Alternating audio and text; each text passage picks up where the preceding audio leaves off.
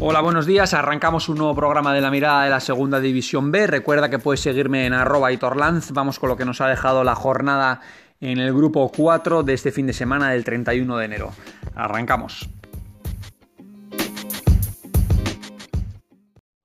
Bien, pues vamos con lo que ha ocurrido en el, subgrupo A de este grupo 4. Club Deportivo Marino 1, Algeciras 1, San Fernando 2, Atlético Saluqueño 0, Marbella 1, Tamaraceite 3 y Linense 1, Cádiz 0. Y en Las Palmas B, Recreativo de Huelva, que ha sido aplazado por coronavirus una vez más.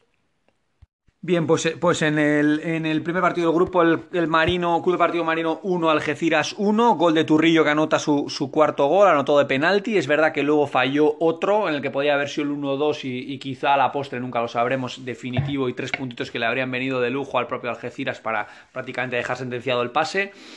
Eh, es verdad que es un pequeño traspiés porque probablemente contaría con que sería capaz de, ganar en un partido en el que ya en la previa decíamos que era muy desigual, primero contra último, mejor local o peor local contra mejor visitante, pero bueno, es verdad que, Marino pues necesita sumar para aferrarse a la permanencia, que la tiene a 7 puntos que la marca el, Recre con dos partidos menos, por lo tanto muy muy muy complicado, y Algeciras pues que se deja dos puntos en el tintero, ¿no? venía de ganar a al Recre y de empatar con Marbella y otro empatito pues que en cierta manera pues que sí que frena un poco sus aspiraciones, ¿no? Por detrás el San Fernando le viene apretando y le puede incluso quitar el liderato la semana la semana que viene. El Algeciras no está en una buena, en una buena dinámica, esa es la realidad. Es verdad que suma tres partidos sin perder, pero para un líder que venía tan tan destacado, pues le está costando ahora empezar a sumar de, o seguir sumando, mejor dicho, de tres en tres. Por su parte, San Fernando, como decimos, ganó 2-0 el Atlético Sanluqueño. San Fernando suma tres victorias consecutivas que le han aupado a la segunda parte de la tabla y ha sumado seis de los últimos siete partidos ya como victoria. Está con 22 puntos segundo. Esta semana Francis ya anota un doblete en el primer tiempo, y ya suma seis tantos y deja el partido prácticamente sentenciado. Y el Atlético Saluqueño, por su parte, después de ganar a Algeciras, pues ha hecho tres derrotas seguidas. Ha perdido con el Recre, ha perdido con el Las Palmas y ha perdido con el propio San Fernando, ¿no? Tiene que reaccionar porque la verdad es que tiene jugadores y presupuesto para estar ahí arriba tiene un equipo veterano, pero que, pero que de muchísima calidad y de muchos quilates, ¿no? No es preocupante la situación, ni mucho menos, lógicamente, porque es cuarto a dos puntos, pero, pero tiene que romper cuanto antes esta dinámica en la que ha entrado, ¿no? Veremos si son capaces de hacerlo la semana que viene, que reciben a un linense, pues que llega en un buen, en un buen estado de forma. Por su parte, Tamar Aceite pues vence 1-3 a Marbella, el partido solucionado al descanso con, el, con ese 0-3, doblete de Fagir que tiene 22 añitos y que, y que debutó con esa cesión de Las Palmas ayer y, y, y, anotó dos tantos en el primer tiempo, así que un debut pues, pues soñado podríamos decir, ¿no? Por parte del Marbella, pues al final maquilló el resultado Tresaco, que tiene 20 añitos y suma ya tres tantos, ¿no? El proyecto del Marbella pues parece que se va desvaneciendo, estos proyectos faraónicos que estamos viendo en segunda B, pues muchos de ellos no acaban sacando, sacando adelante los resultados. Eh, es verdad que tiene un, plantillón, pero que al final está en descenso ahora mismo, ¿no? Con un partido menos que los, que los cuatro de arriba, que en caso de ganar, pues se, podría poner a cuatro de Tamaraceite en esa posición, en esa tercera posición que está actualmente, contra el que acaba de perder y por lo tanto ha perdido el golaveraje también, ¿no? Es una situación delicada para el Marbella, veremos si el Mister va a continuar pero parece que está en la cuerda floja con la plantilla que tiene y el puntaje que lleva. ¿no? Ahora mismo de la salvación está empate con el Recre, pero con un partido más que el mismo, es decir, podría quedarse incluso a tres de la propia salvación. Y por último el Linense, que venció 1-0 al, 1 al Cádiz, era un partido importante para ambos, el Linense lo saca adelante, solo ha encajado 7 goles, es verdad que también solo ha anotado 7 y se pone ya a 4 de la, salva, de la, de la fase de de ascenso veremos si es capaz de sacar el partido que tiene aplazado, pues se pondrá con 19 a 1 de Tamaraceite, ¿no? Y aquí luego sí que es verdad destacar que el Cádiz tiene dos partidos menos que le podrían sacar de esos puestos de descenso, igual que a Las Palmas, y que el Recre que tiene dos partidos menos que debe ganarlos si quiere estar en esa pelea para poder meterse a uno de Tamaraceite y a tres de San Fernando. Al menos tiene que sacar cuatro para poder seguir peleando en lo que queda de temporada por los puestos de honor de la clasificación. Y en el subgrupo B nos encontramos Granada 0, Linares 1, UCAM 1, Córdoba 1, Lorca 2, Betis B 3, Sevilla B 1, Real Murcia 1 y Yeclano 0, Ejido 2. Bueno, pues el Linares sigue a lo suyo, sigue ganando.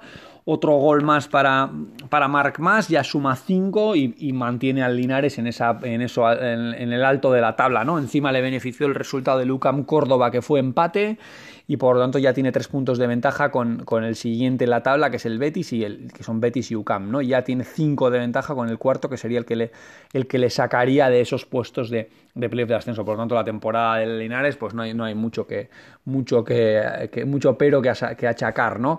Ya suma, hablo de memoria, pero creo que son ocho jornadas sin, sin perder exactamente ocho jornadas sin perder y, y, lo cierto es que, es que está francamente bien el equipo ahora mismo, ¿no?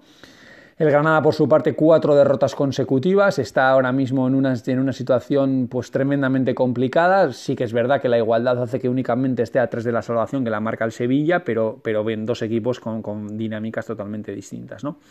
En el partido de Lucam Córdoba vimos como Lucam se adelantó de manera inmerecida en el marcador. Eh, Pablo Espina volvió a anotar, tres tantos lleva ya, los tres en casa, anotó dos doblete contra el Sevilla Atlético la otra vez y más este tres. Una jugada que, bueno, pues con una serie de rebotes al final se la lleva bien y, la acaba convirtiendo bien. Y el Córdoba, pues metió Willy, que anotó, Willy Ledesma, que anota su cuarto tanto, ¿no? El Córdoba mereció más, si no llega a ser por Biel Rivas, por los palos, por un poco, por un poco todo, pues lo, lo lógico y lo justo habría sido que se llevara la victoria, ¿no? Pero es verdad que al final lo, importante es que es un punto para cada uno, que probablemente deje más satisfecho a Lucam, que suma ya tres partidos sin ganar y que la verdad es que está en mala, en mala dinámica ahora mismo, porque creo que ha ganado uno de los últimos cinco partidos únicamente, pues deja, deja probablemente más satisfecho a Lucam que al, que al Córdoba, que, mereció más de lo que, más de lo que se llevó, ¿no? Seguimos con el Lorca 2, Betis B3, en el Lorca Andrés Carrasco cinco goles lleva ya, en un equipo en el que todavía no ha sido capaz de ganar.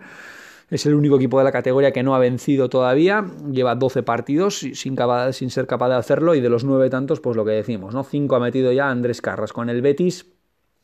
Se llevó el partido en el último minuto con gol de, Mician, de en el 89 y previamente ya había metido Raúl, que como siempre, ¿no? Pues llegó a su cita con el gol, 7 lleva ya y llegó pues pues puntual a la, cita, ¿no? Lleva tres victorias consecutivas, Lorca, Murcia y Ejido son sus, últimas víctimas y esto le ha permitido al Betis venir desde los puestos de descenso hasta, hasta ser segundo en la tabla, ¿no? Además se ha reforzado bien en este mercado, acaba de fichar a Juan Serrano, como hemos visto, del, del Algeciras y ojito porque esto le puede dar un puntito más todavía para seguir peleando por, por ese ascenso, incluso la segunda división. ¿eh? Ojito con este filial que tiene jugadores de muchísimo nivel. Seguimos con el Sevilla Atlético que empató con el, con el Real Murcia. Iván Romero fiel a su cita con el gol también. Aquí es verdad que hay un buen duelo entre goleadores entre Sevilla y Betis. Iván Romero, octavo, octavo tanto a la cazuela, por lo tanto, otro jugador a tener en cuenta, ¿no? Al final son dos jugadores que los venimos destacando todas las semanas. Iván Romero, pequeñito, habilidoso, mucho gol. De los, de los delanteros, pues que son realmente complicados de, de marcar, ¿no? Y en el Murcia, pues pues al final empató Carrillo, empató pronto, en el minuto 8 ya iban empate a 1 y finalmente pues ninguno de los dos fue capaz de, deshacer las tablas, ¿no? Es verdad que parece un pequeño traspiés en las aspiraciones de ambos porque venían los dos peleando por, por entrar, por dar ese salto y aprovechar el, resultado de Lucam Córdoba, pero ese empate, bueno, pues hace que de cierta manera pues que queden tablas para todos, por así decirlo, ¿no? El Murcia se queda a 3 del ascenso y el, y el Sevilla un poquito más lejos a 5 y a 3 de la, del, del, descenso que ahora mismo lo marca elegido, que fue capaz de ganar 0-2 al Yeclano en un, en un mal partido del, del Yecla en su estadio. Partido del Yecla en su estadio. Eh, ahora mismo el Yeclano se queda noveno en la clasificación, a 6 de la salvación y tendrá que apretar si realmente quiere, quiere salvarse. No es verdad que es un equipo que está demostrando que está muy vivo, es un equipo que venía de sumar siete de los últimos nueve, con victorias ante Córdoba, en Córdoba nada fácil, y ante el filial del Sevilla, y de empatar con el, con el Linares, ¿no? Por lo tanto, es un equipo que es verdad que es competitivo y es un equipo que, que va a pelear a buen seguro por salir de ahí abajo, ¿no? Elegido con esta victoria, estaba los dos empatados a 10, se pone en 13, se queda a 3 del Sevilla Atlético, y por lo tanto coge algo de aire tras nueve jornadas sin ganar que llevaba ya el, el, equipo de Gido.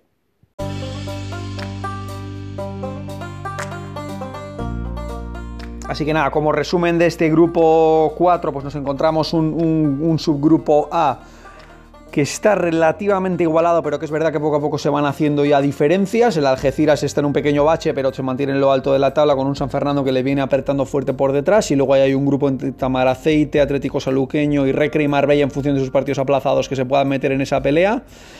Y un subgrupo B en el que el Linares está intratable, el Betis B viene terrible porque únicamente ha caído la primera jornada, con un UCAM un poquito de capa caída y un Córdoba y Real Murcia y Sevilla Atlético que también van a pelear por estar ahí arriba en un grupo que también está especialmente igualado. Pues nada, espero que os haya gustado este resumen del grupo 4, esto ha sido todo por hoy, que paséis todos una buena semana, un abrazo.